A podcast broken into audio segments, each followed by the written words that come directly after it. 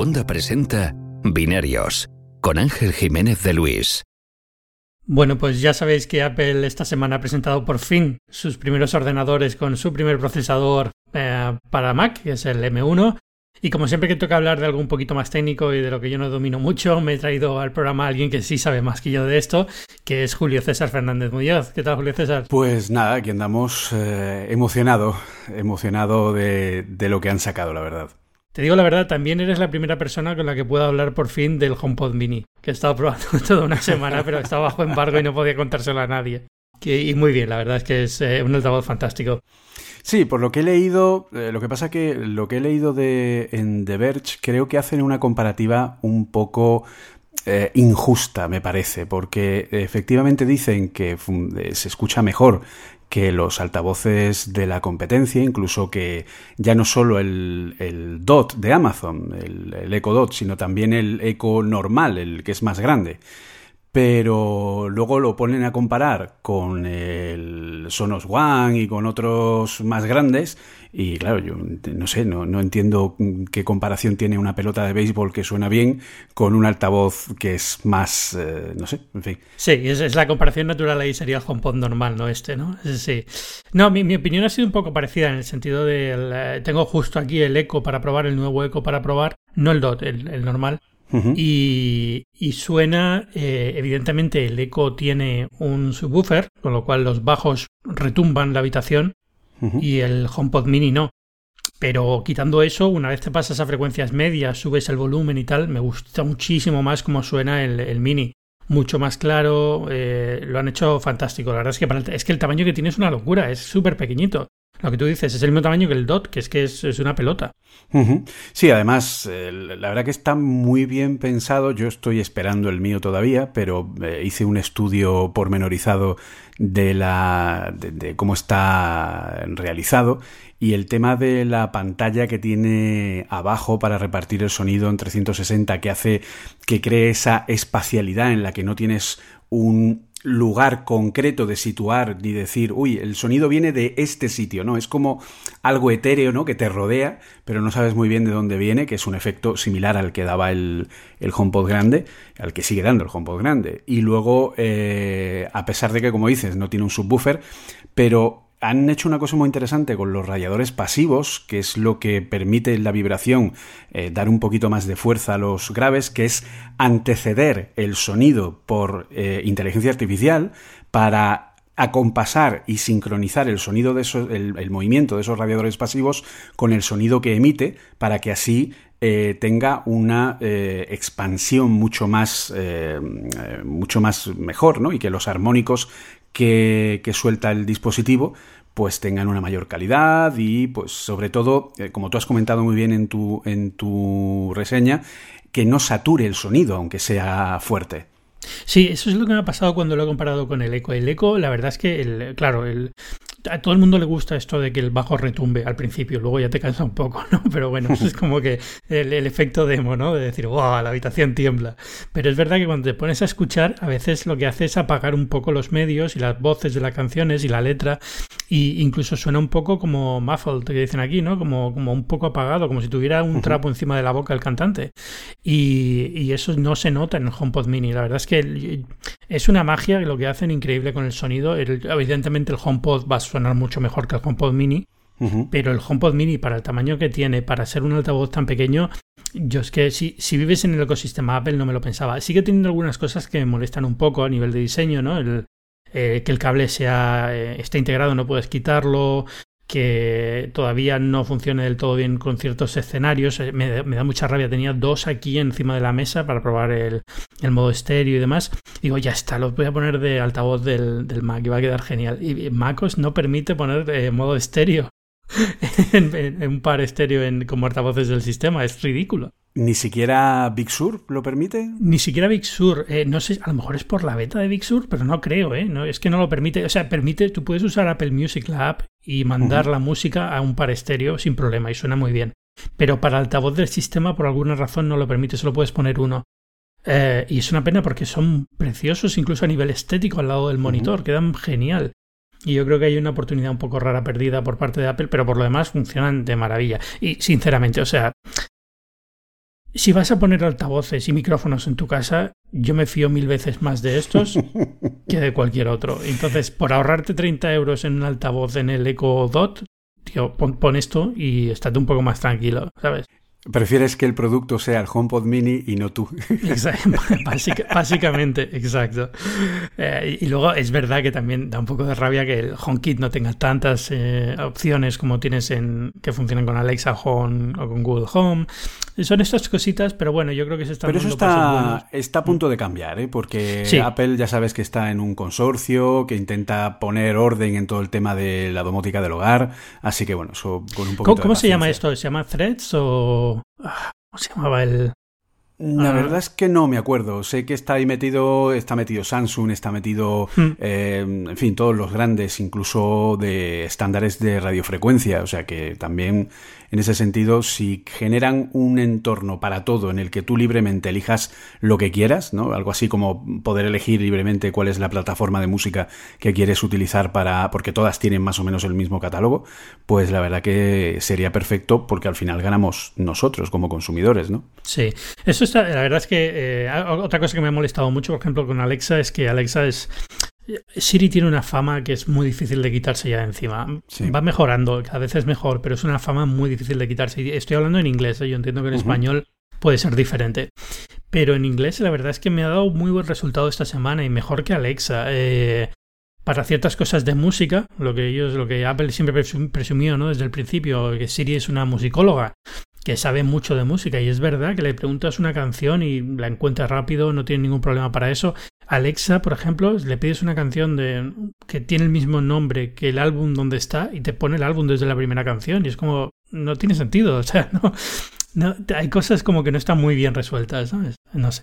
En español, la verdad que en mi experiencia, Siri siempre me ha funcionado muy bien, pero claro, yo a Siri le hablo con voz de locutor, entonces en ese sentido suele entenderme bien en lo que es la transcripción de voz a texto. Eh, luego ya que entienda el significado de lo que le has pedido y lo sepa resolver, pues es otra cuestión, pero normalmente en tema de música, en tema de peticiones, en tema de agenda y tal, pues la verdad que siempre me ha ido bien mejor que Alexa, en mi experiencia, pero bueno, eso cada uno tiene su... Yo entiendo que es una experiencia personal, mucha gente no prueba los dos y entonces va con la fama que ya tienen y ya está, es, es complicado, es algo que Apple va a tener que trabajar mucho para cambiar, pero bueno, yo creo que están dando pasos buenos en la dirección correcta.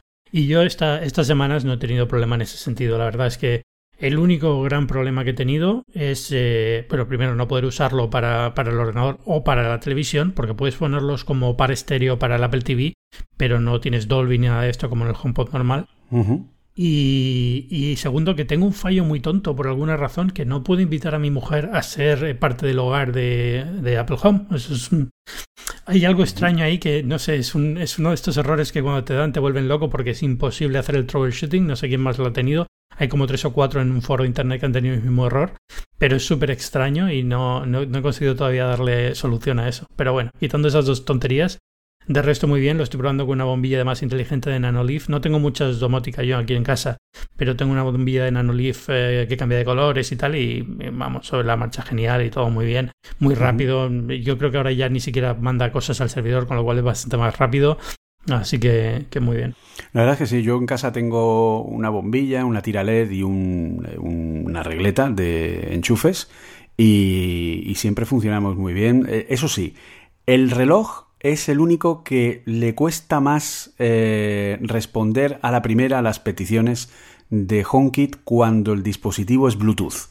¿Vale? Eh, tiene ahí esa, esa pequeña tara eh, en cuanto a lo que es el uso de, HomeKit, pero con el HomePod, por ejemplo, eh, funciona siempre a la primera sin ningún problema y, la verdad que funciona muy bien y sobre todo también que teniendo el HomePod eh, tienes el satélite para poder hacerlo desde fuera de casa. Sí, exacto, es el, puede ser concentrador, con lo cual ya lo tienes. Pero bueno, normalmente alguien que tiene un hogar puramente Apple tiene concentradores, si no es el iPad es el, es el HomePod y si no es el HomePod es el Apple TV, o sea que más o menos ya, ya lo tienes resuelto. Bueno, que te he traído aquí para hablar otra cosa. bueno, pero si será por eventos de Apple que, han sucedido en los últimos dos meses. Dios mío, qué agenda, Dios. Ah, por fin acaba un poco todo, porque ya ahora ya, teóricamente ya hasta final de año no vamos a ver nada, hasta el año que viene. Me he quedado con las ganas de los Apple Tags, pero bueno. Pues yo hablando con, con Pedro Aznar, que ha estado también como tú de, pruebas continuas, decía el pobre, dice, estoy agotado, o sea, me tienen aquí probando no sé qué, y, te entiendo que tenéis que estar, pues eso, porque encima con fechas de, de salida, que tienes que tenerlo preparado, eh, los embargos y tal, en fin, es un poco estresante, pero bueno. Sí, no, y, este, y este año que como han separado los iPhone en dos tandas, pues son dos tandas de reviews de iPhone y, y una de cuatro ellas más compleja, cuatro iPhones y una de ellas más compleja porque eran como dos tamaños diferentes. Y, luego al final el tiempo que tienes para probar las cosas es muy poquito. O sea, al final te dejan tres o cuatro días, una semana en el mejor de los casos. Y hombre, eh, para probar un teléfono mm, siempre dices, bueno, eh, tienes que usarlo como tu único dispositivo durante una semana, pero si tienes que probar dos teléfonos ya no puedes usarlos como tu único dispositivo, con lo cual ya tienes que dividir el tiempo en dos. Y eh, se vuelve un poco complejo, pero bueno. Bueno, seguramente el año que viene ya te puedas dar ese viaje de fotografía que siempre has querido hacer para probar el nuevo modelo de iPhone. ahora, ahora, lo he vendido tanto que me da hasta vergüenza, porque como no consiga una buena foto va a quedar fatal. ok, vamos con el tema principal, pero antes de empezar vamos a hablar del patrocinador de binarios esta semana que vuelve a ser Xiaomi Mi 10T Pro. Es el teléfono de gama más alta de Xiaomi que está arrasando entre la crítica. Tiene un procesador ultra rápido, una batería gigante para todo el día y sobre todo una cámara triple que es una delicia. Puedes grabar vídeos hasta en 8K y además las selfies se ven como nunca con su cámara frontal. Ya os hablé la semana pasada de él, os dije la pantalla, la pantalla es espectacular, la más suave del mercado, 144 Hz y de verdad te va a enamorar.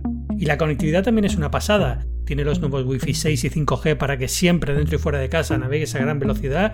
Tiene doble SIM, 128 GB de almacenamiento y sensor de huellas dactilares lateral y facial para desbloqueo sin quitarte la mascarilla. Y lo mejor de todo esto, te lo dije la semana pasada, pero te lo recuerdo, cuesta solo 600 euros. Ya sabes, el nuevo Xiaomi Mi 10T Pro no va a dejar de sorprenderte. Muchas gracias a Xiaomi por patrocinar un nuevo episodio de Binarios.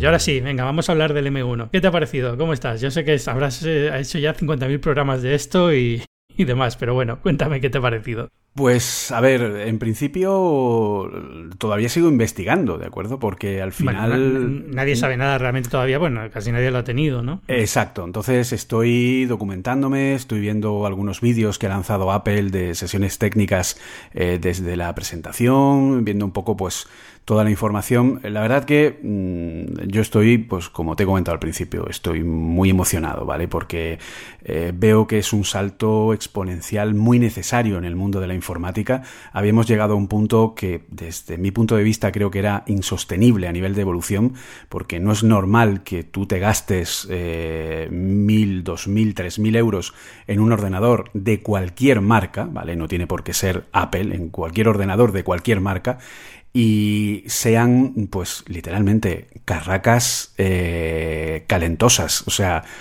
¿Qué quieres que te diga? O sea, muchísimo ruido, muchísimo calor y todo como la potencia es más fuerza y más fuerza. Y ahora mm, vamos a sacar una nueva generación y lo que hacemos es ponerle, mm, darle de beber tres Monsters y cuatro Red Bulls para que coja más músculo todavía.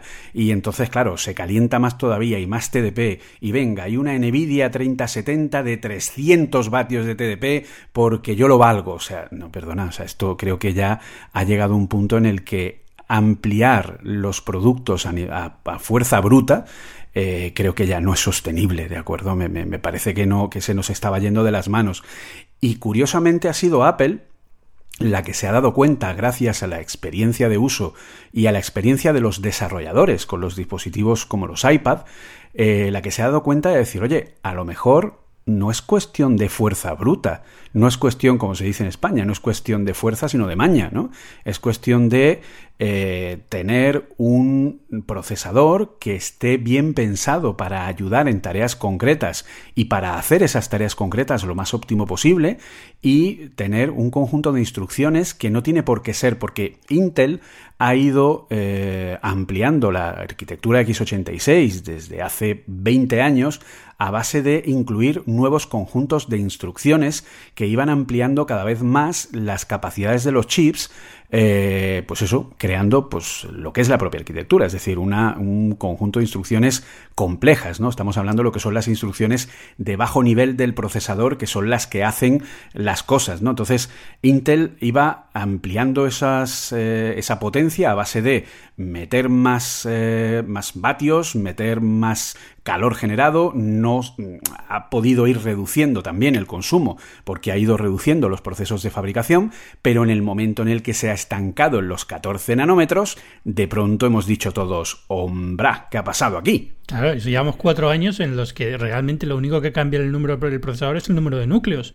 Es más potente la máquina del año anterior porque le han metido un núcleo más, pero el núcleo ese que funciona está funcionando prácticamente con la misma potencia que tenía hace cuatro años. Es que no ha cambiado nada, es rarísimo. Es, Exacto, y además generando mucho calor. Sí, sí, claro. Es, un núcleo más que va a generar su propio calor cada vez que, entra en funcionamiento y está a unas frecuencias de reloj que es una locura, porque si no, no puedes conseguir que se mantenga la potencia que quieres. Y al final hemos estado, y lo que tú dices luego, aparte, es que como estamos viendo también este avance en gráficas y la gente quiere una gráfica discreta que tenga potente, que no sé qué, y, son, y las gráficas consumen una barbaridad, estamos viendo ordenadores que es que son un radiador, es una locura. Exactamente. Entonces, eso es lo que Apple en cierta forma ha dicho, bueno, yo creo que, como decía el meme, ¿no? Vamos a calmarnos un poquito, ¿no? Vamos a verlo en perspectiva y, darnos cuenta de que tal vez no haga falta tanta fuerza bruta y que tal vez sea mucho mejor eh, conseguirlo de una manera mejor pensada y sobre todo con ese binomio que Apple es capaz de conseguir de unir lo que es la parte de software y la parte de hardware para que se entiendan de la mejor manera posible, ¿vale? Entonces, la verdad que este M1 mm, me ha gustado mucho y sobre todo cuando he estado explorando me he dado cuenta de algo que eh, es bastante interesante y es que en contra de lo que podíamos pensar en un principio, este chip no es un A14 no es una 14X, ni tiene, entre comillas, nada que ver con los chips de iOS, ¿de acuerdo?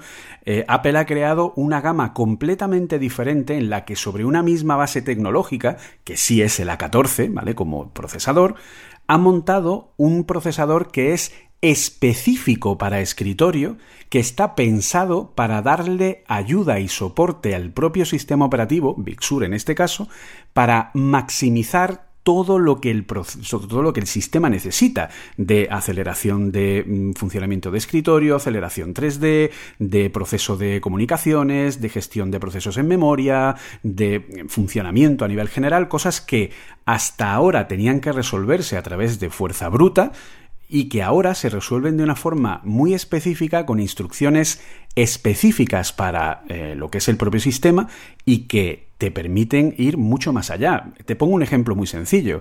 Resulta que eh, Metal, la librería gráfica, tiene dos APIs, una para iOS y otra para Mac, ¿vale? Tienen partes en común, pero cada una tiene una parte porque no es lo mismo la necesidad de escritorio a nivel gráfico que la necesidad de un iPad o un iPhone. Entonces tienes la Family 2 de los Mac y la Family 7 de los A14 para iOS. Pues bien, el M1 incluye las dos.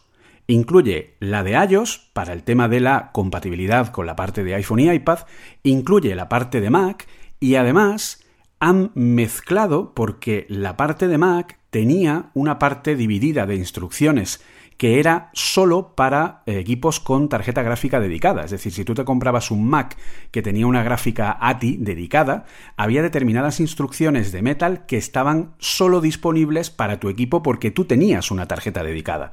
Y luego otra serie de instrucciones que eran específicas para las tarjetas integradas. Pues bien, el M1 incluye los dos sets de instrucciones, tanto las de gráfica dedicada como las de gráfica eh, integrada, para darle aún más rendimiento y más capacidad a ese chip. Por lo tanto, es un, es un procesador, en este caso el procesador gráfico, que es específico, pensado y diseñado para maximizar el rendimiento, tanto a nivel de funcionamiento como de eficiencia energética, de un ordenador Mac. O sea, ese chip no serviría en un iPad o en un iPhone.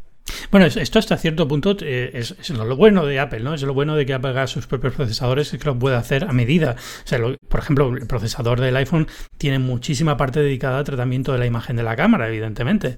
Eh, o rutinas de aprendizaje máquina que a lo mejor en el Mac, aunque las necesitas, no las necesitas en el mismo nivel o con el mismo tipo de, de enfoque, con lo cual lo bueno de esto es eso, que pueden hacer cambios específicamente para cada máquina. Pero lo que cuentas tú me, intriga. Eh, ¿Cómo ves el tema de, del soporte de gráfica externa en M1, M1X y lanza más adelante? ¿Esto es posible? ¿No es posible? Pues a ver, eh, ahora mismo hay, eh, digamos, dos problemas de base, ¿vale? Es decir, Apple ya ha dicho que las gráficas eh, que no son suyas no van a estar soportadas en la arquitectura de M1, M2, etcétera, porque no hay controladores, porque hay que hacer un controlador específico y la capa de drivers del sistema operativo en macOS la controla Apple. Por lo tanto, Apple tiene que supervisar y dejar que ese driver se cree y luego instalarlo ellos en el propio sistema. Entonces eso en principio no lo van a hacer y no hay un plan de que lo hagan. ¿Cuál es el plan de Apple? Hacer una gráfica discreta ellos que es lo que saldrá el próximo año. Entonces, el próximo año, aparte del M1 con su chip integrado, con su gráfica integrada, con potencia de gráfica dedicada, porque, ojo, no olvidemos que... Eso para empezar, o sea, el M1 que han presentado está rindiendo lo que se ha visto por ahí en, en benchmark, está rindiendo lo que, lo que antes tenía un Intel con una gráfica dedicada al lado es, una locura. Exactamente. De hecho, para que te das una idea, a nivel de cálculo de coma flotante, el, lo que es el M1 tiene 2,6 teraflops y las gráficas Intel XE Max que acaba de sacar Intel, que son, sabes, discretas eh, de la propia marca, que pretenden dar un poco más de potencia, etcétera, etcétera, pues están en los 2,5, es decir, están por debajo a nivel de rendimiento y son gráficas dedicadas, no son gráficas integradas, ¿vale? Esas gráficas son gráficas que están destinadas a un, y ese es el objetivo actual de Apple, a un rendimiento 1080p, eh, que sea bueno, que permita hasta 60 frames por segundo, que permita un rendimiento en juegos eh, de calidad eh, AAA. de hecho, han metido entre medias pues, juegos como el Baldur's Gate 3 y algunos más que hay por ahí como ejemplo de lo que es el rendimiento y el uso de Metal como, como librería gráfica. Pero, insisto, este es el primer paso. El siguiente paso es crear una gráfica dedicada porque para poder manejar un iMac de 4K, de 5K o, quién sabe, de 6K, necesitan una gráfica dedicada para poder manejar una pantalla de esa manera integrada tal como funcionan hoy día los iMac. O para sacar un Mac Pro que también se sabe que saldrá eh, más pequeño de tamaño etcétera etcétera. Por lo tanto Apple no está solo trabajando. O sea lo que acabamos de ver es un primer paso de lo que nos tiene por venir, que son nuevos procesadores con más capacidad, con más núcleos, con permitiéndose ese rendimiento energético bueno y esos TDPs que le permitan incluso poner el chip a 6 vatios como en el MacBook Air y que no tenga ventiladores, ¿vale? Y entonces, pues al final eh, está sacando un rendimiento muy muy bueno y en el futuro lo irá ampliando, insisto, con gráficas dedicadas, etcétera. ¿Podrían llegar gráficas de terceros a Apple Silicon? No puedes decir nunca que no, pero desde luego necesitarían que el fabricante hiciera un controlador sobre arquitectura RM, que no es tarea fácil, y una vez realizado, que Apple lo incluyera dentro de, las, de los equipos para poder usarlos, por ejemplo, como una eGPU. Eh, ahora ya no podrás usar GPU con los M1, ¿no? No, no tiene soporte para ninguna eGPU. Si tú le conectas ahora un cacharro eGPU, es como si le enchufaras un cable sin conectar nada. Sí, básicamente es eso, no reconoce el dispositivo y se acabó.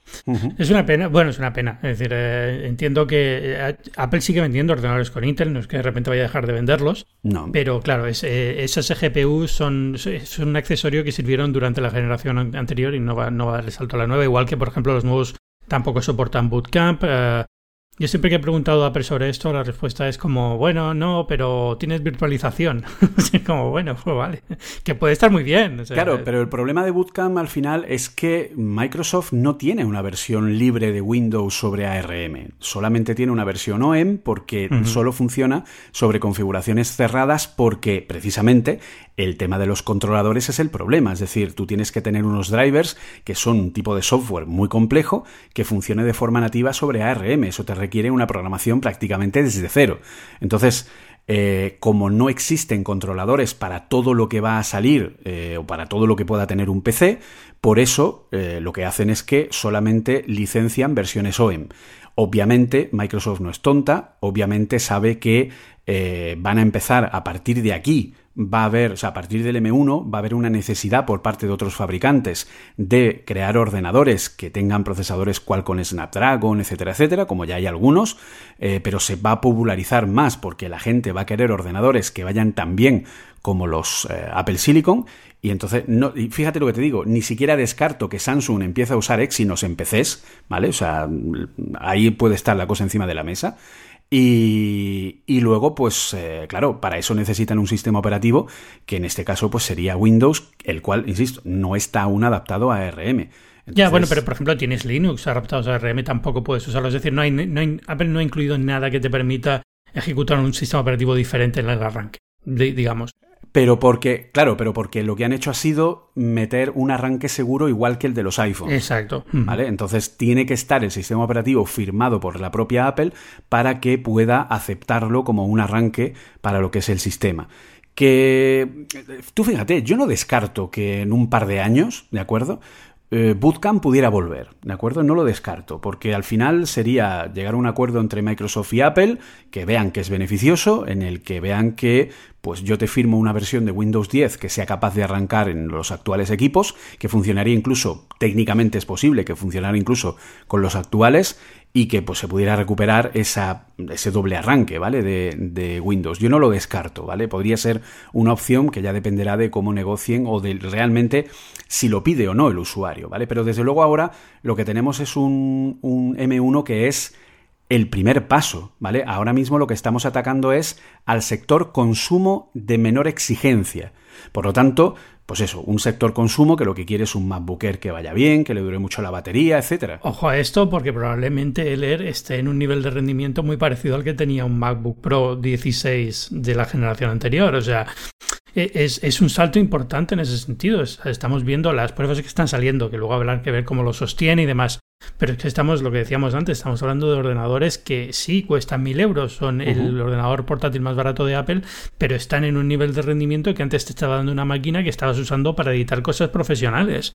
Eh, entonces, eh, también se está un poco desdibujando esa idea ¿no? del profesional usuario medio con este salto. Sí, porque bueno, permiten hacer cosas, pero todo eso hay que verlo con mucho, con mucho cuidado, ¿vale? Los, los Berman que están saliendo, sí. que uh -huh. son reales, ¿vale?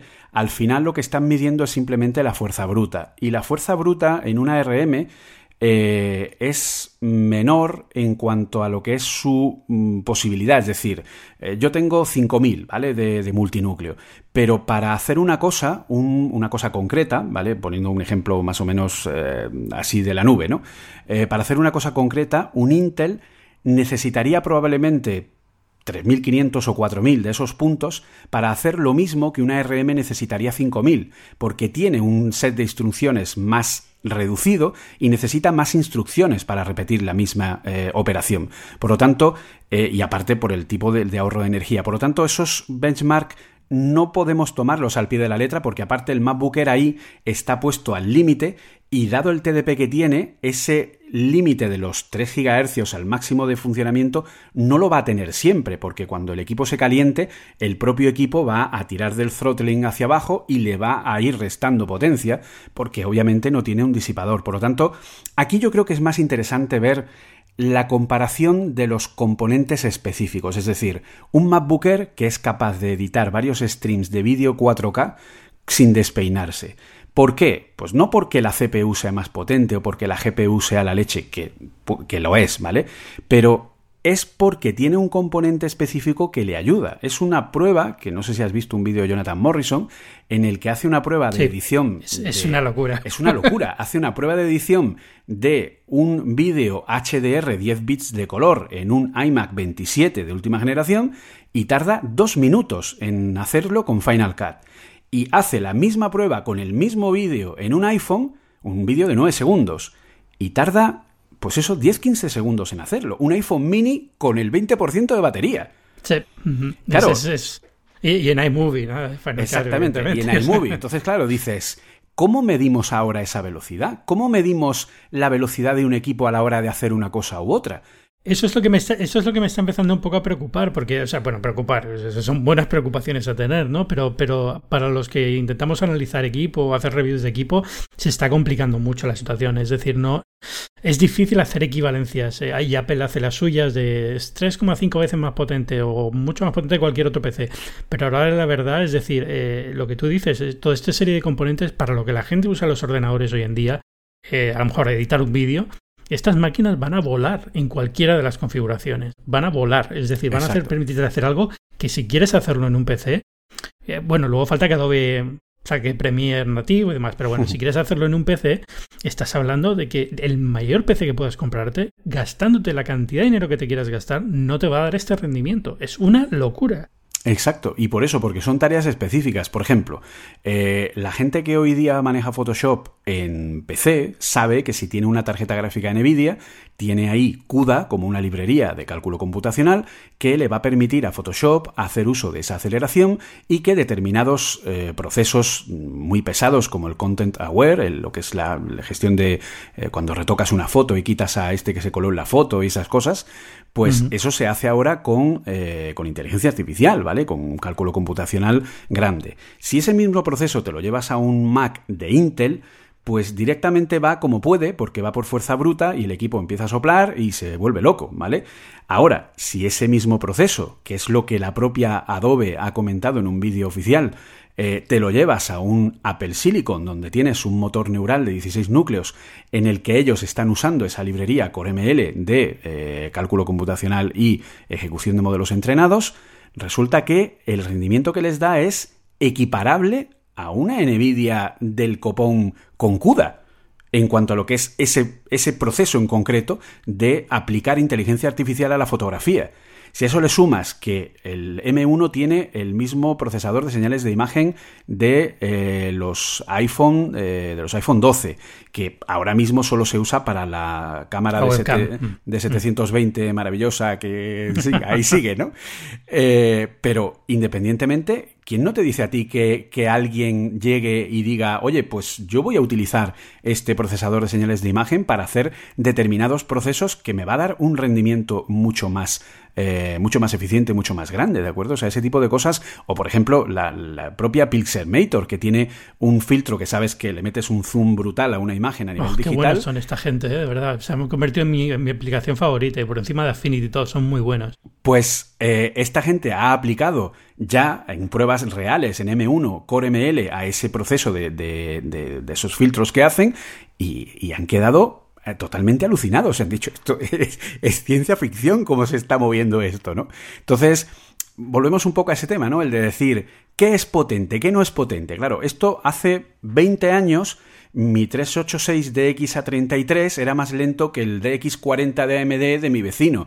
Pero hoy, mm, ¿cómo mides qué es más grande o qué es mejor? Porque ya Mm, es muy, es muy complicado. Y desde luego lo importante es como, aquí como si viene un extraterrestre con una biología completamente diferente a la humana, ¿no? Es como, aquí no sabemos ni por dónde empezar ahora. Exacto, al final es experiencia. Apple lo que quiere es eh, darte un equipo que tú lo abras, que funcione, que vaya bien, que te puedas asomar a él con la luz tenue oyendo a Barry White, así agachadito, eh, como el amigo Federici, y, ya está, y que, y que funcione y que te despreocupes. Por eso no han dado mm, frecuencias de reloj, ni de la memoria, ni de las CPUs, ni, ni nada de nada, ¿vale? Y claro, también viene ahí un poco eh, la gran queja que yo he recibido durante estos días de, de gente, de decir, es que solo le puedes poner 16 GB de RAM. Y dice, a ver, es, es, es, complicado, pero hay, que, hay que entenderlo, porque esto de la memoria unificada también es, digamos, un cambio de paradigma ¿no? importante. Y cómo funciona, o sea, hay para ciertos, eh, que los de Affinity estaban haciendo pruebas de benchmark y lo comentaban un poco, es que de repente saltar de una cosa vectorial que utiliza la GPU a una cosa raster que utiliza la CPU, en un ordenador normal tienes que pasar por una memoria que tiene que pasar el contenido de la memoria RAM a la memoria RAM de la gráfica y eso es un proceso que pierde tiempo y aquí es instantáneo y de repente eh, estos tiempos se empiezan a cortar una barbaridad. Y, pero cuesta un poco hacerse la idea de lo que significa esto, ¿no? De que la memoria esté unificada y todo es en el mismo sitio. No solamente unificada en cuanto a que los dos utilizan la misma RAM, sino que está unificada en el punto hasta el punto de que está incluido en el mismo chip. O sea, el, no hay un bus normal, estándar, para llevarlo de un sitio a otro, sino que está integrado en el propio circuito, con lo cual es como instantáneo. Claro, y no solo para lo que es eh, la gráfica, también el chip de memoria, los chips de comunicaciones, todo está metido dentro, el motor neural, etcétera. Entonces, esos ahorros de tiempo de no tener que estar copiando el contenido de la memoria de un sitio a otro, pues también eh, es una cosa que, permite hacer esto. Yo creo que básicamente lo que Apple ha hecho ha sido, eh, aunque suene muy tópico, reinventar la informática tal cual la conocemos, con unos nuevos procesadores que, lo que hacen es romper el status quo, romper eh, lo que entendíamos que debía ser la evolución de la informática eh, dispositivo a dispositivo y, proponer una solución que yo creo que mm, va a dar una gran solución a muchísima gente y que, insisto, estamos en el primer paso, es decir, no en teoría, aunque como tú bien has dicho, hay gente profesional que puede usar estos equipos, en teoría estos equipos no son para gente profesional o lo son para gente de, digamos, semiprofesional o de bajo nivel. Sí, mm. más, cercano a la amateur que al profesional, ¿no? Que siempre ha sido la gama de los MacBook de 13. Pero nos queda por ver los MacBook de 10 nos quedan por ver las gráficas, las gráficas dedicadas, perdón, eh, nos quedan por ver, por ejemplo, las pantallas mini LED que están ahí también a la vuelta de la esquina, eh, y nos queda por ver toda la evolución de hasta dónde puede Apple ir poniendo núcleos en el equipo y que sigan funcionando y rindiendo, mm, pues eso, a un nivel importante. Es decir, al final, pues eso, pero olvidarnos, porque yo supongo que una de las grandes preguntas que te han hecho a ti es, ¿por qué el MacBook Air, el MacBook Pro y el Mac Mini eh, tienen diferentes precios? ¿Por qué el uno, dos tienen ventiladores y el otro no? Y entonces, ¿qué diferencia hay? ¿Qué velocidad tiene el uno al otro? Etcétera, etcétera. Y claro, les tienes que explicar que esto es cuestión de lo que es el thermal envelope, el TDP, lo que es la capacidad de generación de calor para mantener sostenido en el tiempo un rendimiento concreto con una frecuencia de reloj concreta, en el que el MacBook Air va a tender a, mm, irse abajo más fácilmente, eh, dando un rendimiento más, digamos, unificado, pero no estando tan preparado para un rendimiento alto de una forma sostenida, lo que es básicamente un uso de consumo habitual y normal, ¿vale? Eh, y luego, pues obviamente, el Mac Mini y el MacBook Pro, al tener ventilador, pues les permitirá tener un TDP más alto que supone mayor energía en esos procesadores y mayor mantenimiento de esas velocidades de reloj que hoy día un procesador ya no es de 3 GHz, de 3,2, de 3,5. Un procesador tiene una velocidad media, que es la que más o menos sostiene en el tiempo, y luego tiene picos de subida y de bajada. Entonces, la velocidad que tú ves en las especificaciones es la media de velocidad que tiene, pero no significa que sea la constante porque es un reloj fijo como años A, ¿de acuerdo? Y esto pasa pues, con los Intel y con todos. Pasó con los MacBook de 16 hace un par de años, que los i9, por ejemplo, el, hueco termal que tenía no daba para mucho más y, enseguida bajaba un poco, ¿no? Esto de ponerlos en la nevera. Y empezó a hacer, los youtubers empezaron a ponerlos en el congelador. El famoso vídeo de Dave Lee, sí, sí, me acuerdo de aquello. Entonces, al final, aquí un poco el objetivo final, ¿vale? Es que yo, por ejemplo, estoy dando clase, ¿vale? Y doy clase con Zoom, ¿vale? En el momento en el que enciendo Zoom con mi MacBook de 2019, Zoom empieza a arrancar los ventiladores. Y tengo el sonido constante, tan constante que el propio Zoom tiene un filtro de audio para quitar el ruido de los ventiladores. ¿De acuerdo? Sin embargo, ese zoom, cuando tú lo pones en un iPad o lo pones en un iPhone, ¿qué sucede? Bueno, primero no se oye porque no tiene ventilador, pero segundo, eh, cuando tú lo vayas a poner en un M1, Zoom lo que hace es utilizar las funciones del sistema de codificación de vídeo con el chip dedicado de H264, H265 y probablemente también a V1, aunque aún no lo han dicho, eh, con soporte de 8 bits de color, 10 bits de color, HDR, etc. Entonces, al usar ese chip y al tener un TDP más bajo y un rendimiento que pueden controlar mejor, pues es que no se va a oír nada. O sea, yo se lo comenté a Pedro. Eh, durante el directo. A mí lo que la, frase que se me quedó grabada era la de rendimiento silencioso. Yo creo que ese es, eh, eh, es, lo más fácil a la hora de entender qué es esta nueva generación y cómo va a redefinir completamente eh, lo que es la informática, la forma de medirla, la forma de eh, trabajar con ella, la forma de entenderla y que sea una experiencia de usar algo, no pensar en si tiene más gigahercios, menos, más núcleos, menos núcleos, em, etcétera, etcétera. Y sobre todo, algo que sea silencioso y que no te queme cuando vayas a escribir en el teclado, como me pasa ahora a mí con el MacBook, que a veces cuando estoy trabajando, compilando cosas y metiéndole chicha, toco el teclado y me quema la yema de los dedos. Y digo, pero bueno, esto, esto, esto, esto es de vergüenza. Bueno, no te quiero quitar mucho más tiempo, pero tengo dos preguntas que quería hacerte. La primera es si eh, tú como desarrollador, eh, ¿cómo ves la transición desde el punto de vista del software? Eh, ¿Va a ser fácil? ¿Va a ser difícil? Yo sé que es muy fácil para mucha gente, pero no para todo el mundo, ¿no? Entonces, ¿cuál va a ser lo que podemos esperar de los programas, sobre todo de las aplicaciones grandes de diseño más orientadas al usuario profesional? Pues a ver, ahora mismo vamos a entrar en una época, como yo digo, de conejillo de indias, ¿vale? Yo calculo que hasta que no pase al menos un año, no vamos a tener todas las apps normales que estamos acostumbrados a manejar de grandes desarrolladores eh, ya portadas a Apple Silicon y con un y bien probadas y bien funcionando, etcétera, etcétera, ¿vale? Entonces vamos a tener una etapa, una etapa en la que vamos a ir un poquito más, eh, pues eso, no tan bien, ¿vale? Entre comillas. Ahora. También depende de la aplicación que, vayamos a usar. Es decir, hay aplicaciones cuyo, eh, entre comillas, problema de que se ejecuten a partir de Rosetta en vez de como aplicación universal porque aún no estén disponibles, pues no supone un gran problema. Es decir, Microsoft, por ejemplo, ha anunciado que eh, van a sacar eh, Office para, eh, para aplicación universal, ¿vale?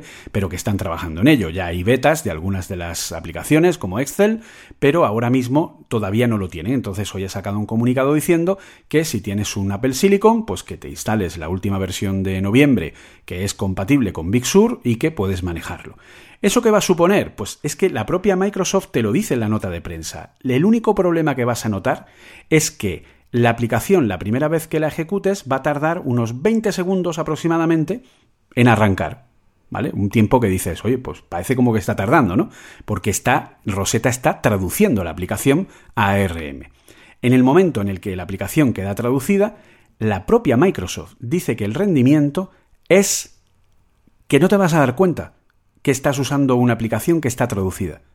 Porque el rendimiento que tienen estos nuevos equipos, unido a que ellos tienen un buen núcleo de software en C ⁇ que tiene ya un rendimiento y un recorrido bastante importante, pues va a hacer que en determinadas aplicaciones de tipo ofimático, de tipo que no tengan una gran, un gran requisito a la hora de, de funcionar, pues vayan muy bien. Luego, aquellas que funcionan a nivel gráfico, pues también tenemos una cosa importante. Apple lleva dos años y pico dando por saco con el tema de Metal de que dejemos OpenGL, que pasemos a Metal. Solo dos, parece, parece, una década este, pues, este paso. A nivel de. Lleva advirtiendo unos cuantos más, pero obligando un par de años. Mm. Entonces, ¿todo eso para qué sirve? Sirve para que ahora todas las apps que se ejecutan hoy día en Big Sur sobre Intel o en Catalina sobre Intel ya estén usando Metal como librería gráfica. Por lo tanto, la traducción de la capa gráfica de Metal desde Intel hacia ARM es prácticamente eh, sea, eh, es totalmente limpia, totalmente simples, es decir, prácticamente no hay traducción, porque las APIs de Metal son exactamente las mismas en las dos arquitecturas, y es Metal la que se encarga de derivar las llamadas a las funciones ya más específicas del hardware. Por lo tanto, cualquier aplicación de, gran de, uso intensivo de, de gráficos, si ya está bien adaptada, que lo está, porque si funciona en Catalina, lo está, o en Big Sur, en Intel, no va a tener una bajada de rendimiento pues como ha dicho Federighi, que hay aplicaciones que gracias al aumento de rendimiento de los nuevos M1 van mejor emuladas a través de Rosetta que los propios Intel de generación anterior. ¿De acuerdo? Entonces, esto es debido a eso, a que la traducción de Metal es limpia porque Apple lleva años dando por saco con ese tema y ha conseguido su objetivo que a nivel gráfico las traducciones sean prácticamente inexistentes, sino sea simplemente enganchar una librería con la otra y punto. Lo único que tienen que eh, traducir, que es, eso sí es un poco más complejo, son las instrucciones de la capa de modelo, de la capa que hay detrás de toda la parte gráfica de la propia aplicación. Así que a nivel de rendimiento, Rosetta 2 va a ser algo que es lo que tiene que ser, es decir, una capa transparente en la que yo no sé ni me importa si la aplicación está con Rosetta o está con de forma nativa. Entonces, obviamente, los grandes desarrolladores como Affinity o como otros que eh, se curran y, trabajan más a la mano de Apple ya tienen sus apps adaptadas. De hecho, Affinity lo ha anunciado, que ya tiene todas sus apps eh, funcionando con Apple Silicon de forma nativa.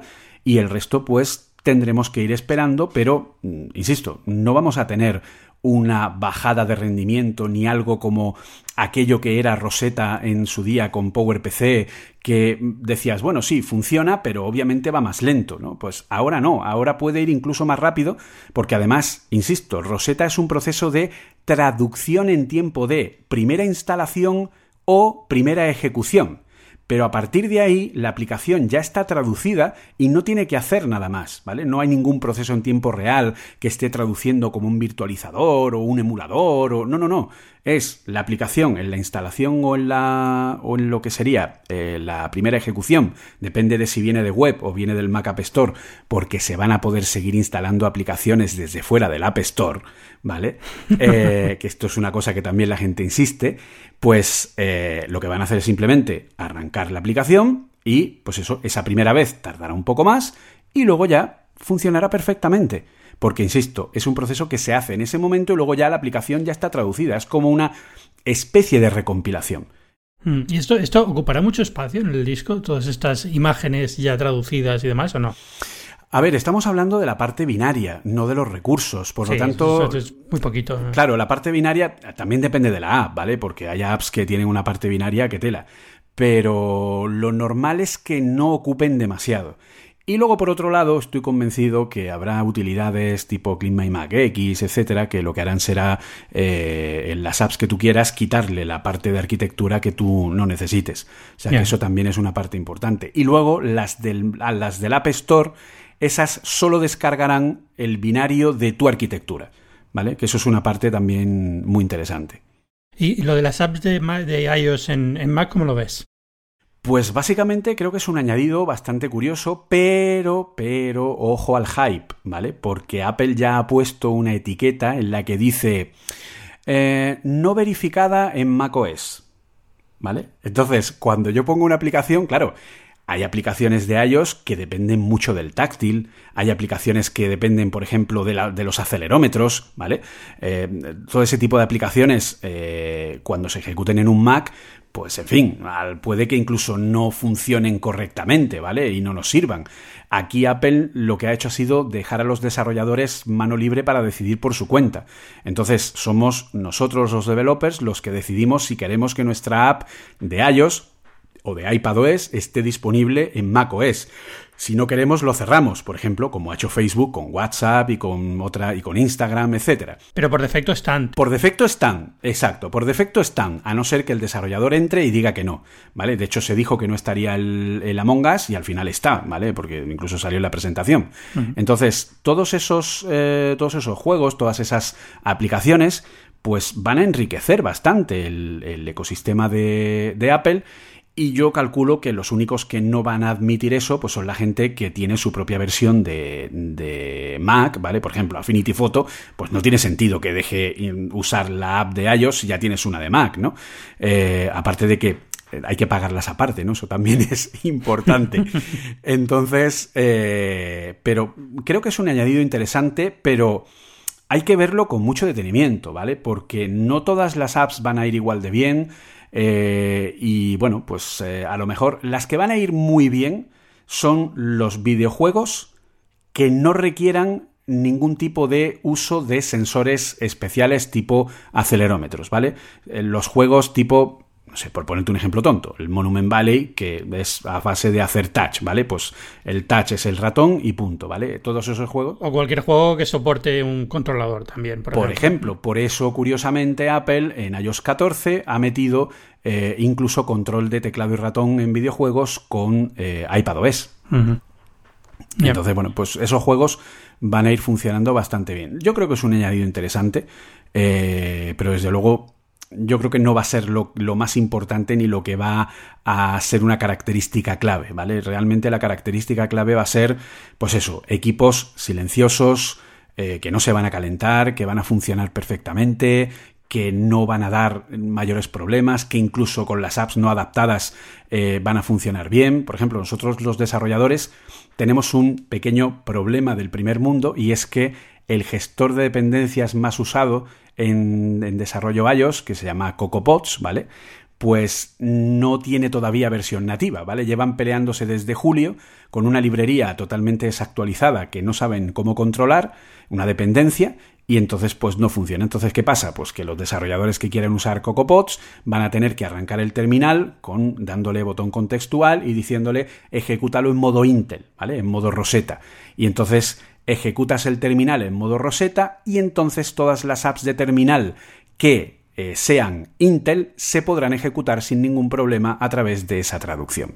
¿Vale? Entonces, pues eso también es una cosa muy interesante para no perder eh, ningún tipo de, programa, pero eh, incluso la propia Apple está trabajando con librerías de gran uso, véase, bueno, Java obviamente ya está adaptado más que de sobra, pero por ejemplo, la famosa Electron, ¿no? Que da servicio a Skype, que da servicio a Chrome, que, da servicio a Slack, a, Slack, a Spotify, en fin, un montón de, de aplicaciones, pues eh, esta librería que por dentro es un Chromium que tiene versión ARM y es un Node.js que también tiene versión ARM, ¿vale? Y un SQLite, que obviamente las librerías de SQLite de la base de datos también están, pues Apple está trabajando con la gente de, de Microsoft, que son los dueños de esta tecnología, para, pues para que se pueda eh, para que pueda estar desde el primer día de forma nativa en eh, sistemas Apple Silicon, ¿vale? Entonces, bueno, pues en ese sentido no está todo, la verdad que en ese sentido Apple lo ha planificado todo muy, muy, muy, muy bien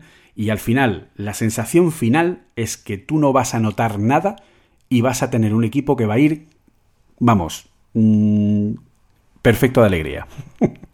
Durante años, vamos a ver. Exacto. Eh, tenía otra pregunta, pero ya la utilizo para despedirte también. Y si, si has echado en falta algo en estos ordenadores a nivel, porque como son el mismo diseño y son iguales, no sé si estabas esperando a lo mejor una pantalla táctil, un cambio de algo, ahora que soporta aplicaciones de iOS, a lo mejor lo de la pantalla táctil hubiera tenido un poquito más de sentido. ¿O lo ves? Eh, ¿Le has echado algo en falta o no? A ver, yo tenía claro que hoy día lo que Apple quiere a nivel estratégico es que comparemos el mismo equipo con el mismo aspecto entre Intel y Apple para decir, ¡hala, qué diferencia! ¡Qué bien va lo de Apple! ¿Vale? Los rediseños vienen a partir del próximo año. ¿vale? El próximo año tendremos un Mac Mini mucho más pequeño. De hecho, ya se han visto imágenes del Mac Mini M1 y está vacío por dentro. O sea, es que le, sobra espacio por todos lados, ¿vale? Entonces, obviamente, eso da pie a que pueda haber un, Mac Mini tamaño Apple TV, puede haber eh, margen para, pues eso, que haya iMacs eh, donde la parte de la placa lógica vaya en la peana o vaya en la parte de abajo. Eh, en fin, cosas que, que sean bastante interesantes y que den un nuevo aire a las posibilidades de diseño de los equipos informáticos, cosas que hasta ahora no se podían realizar y que van a ser un cambio bastante importante. Yo la verdad que es que no he echado nada de menos, porque como, lo, como sabía que esto iba a ser un primer paso, que iba a estar centrado en el mercado de consumo, eh, todo lo que Apple ha sacado mm, lo entiendo y lo veo perfectamente. Eso sí, hay una cosa que sí he echado en falta, y es que eh, creo que ahora que tienes propios, tus propias CPUs y tu propio control de toda la vertical del producto, pues a lo mejor una bajada de precio un poco más importante en los equipos hubiera sido algo deseable, ¿vale? Pero bueno, eh, esperemos que esto llegue en algún momento. Desde luego el Mac Mini, por ejemplo, ha sufrido una bajada de precio bastante, bueno, curiosa, ¿no? Son ciento y pico euros de, de diferencia y sobre todo teniendo en cuenta que lo comparamos a nivel de precio con el Core i3, que desde luego contra el M1 poco tiene que hacer. Eh, pero bueno, básicamente lo único que he echado de menos ha sido eso, ha sido que esperaba una bajada de precio más importante y entiendo que bueno, pues que esa bajada de precio o esa repercusión de poder controlar toda tu vertical y de poder sobre todo amortizar todo esto que están sacando ahora como novedad, pues ya nos llegará un poco más adelante. ¿no? Entonces yo estoy convencido que más adelante podremos tener eh, portátiles por 700, 800 euros, Mac minis por 500 o 600, cosas así, ¿de acuerdo? Pero todavía queda recorrido. Pues eh, con eso yo creo que cerramos ya. Tampoco te quiero quitar mucho más tiempo. Julio César Fernández Muñoz, como siempre, es un placer cuando vienes tú, porque es que lo explicas todo mil veces mejor que yo, con mejor dicción, perfectamente impoluto entendido, o sea que, es, una maravilla. Pero si la gente te quiere escuchar mucho más, ¿dónde te puede escuchar? Pues aquí en esta casa en Cuonda, en los podcasts de Apple Coding y Apple Coding Daily, eh, que el Apple Coding Daily supuestamente es un diario, pero los diarios los hacemos según la rotación de Júpiter, entonces no coincide exactamente con el día terrestre, es lo que tiene, pero, pero bueno, por ejemplo, este fin de semana eh, sí sacaré un mega M1 análisis, como llamo, eh, que será pues un análisis muy en detalle a nivel técnico de todo lo que es este nuevo chip, lo que aporta, eh, lo que es el futuro de la gama a partir de ahora, qué es lo que nos espera, todo con muchísimo más detalle, muchísimas más horas también, porque la review de los HomePod mini de los iPhones me fui a tres horas y media de programa. Lo siento. Eh, pues esto que todavía te, toca más, ¿no? Esto que todavía me toca más, ya me están diciendo que si me voy a ir a los cuatro o los cinco, si lo voy a hacer por entregas, en fin, depende. Pero, pero bueno, el caso es que este fin de semana tendremos un, Apple Coding eh, comentando en profundidad todo esto, especial. Y nada, y os invito a que lo escuchéis y a que lo disfrutéis si os gusta saber cómo funcionan las tripas de todo lo que manejamos en el día a día. Pues ahí, ahí queda, de verdad. Todo el que esté escuchando este programa, si se ha quedado con ganas de saber más sobre los portátiles de Apple, sobre los nuevos procesadores de Apple, ya sabe, Apple Coding, el especial de este, de este fin de semana. Y ya sabéis quién soy yo, yo soy Ángel Jiménez de Luis, esto es Binarios, es un podcast de tecnología casi semanal, igual que cuando somos especialistas en hacer los podcasts diarios semanales y los semanales quincenales, ¿no? Exacto. y podéis leerme pues en, la página web del mundo, en la página web de CNN underscore, en muchísimos sitios, pero la mejor forma de localizarme siempre es Twitter en arroba Ángel Jiménez. Y nada, nos escuchamos la semana que viene. Chao. Chao.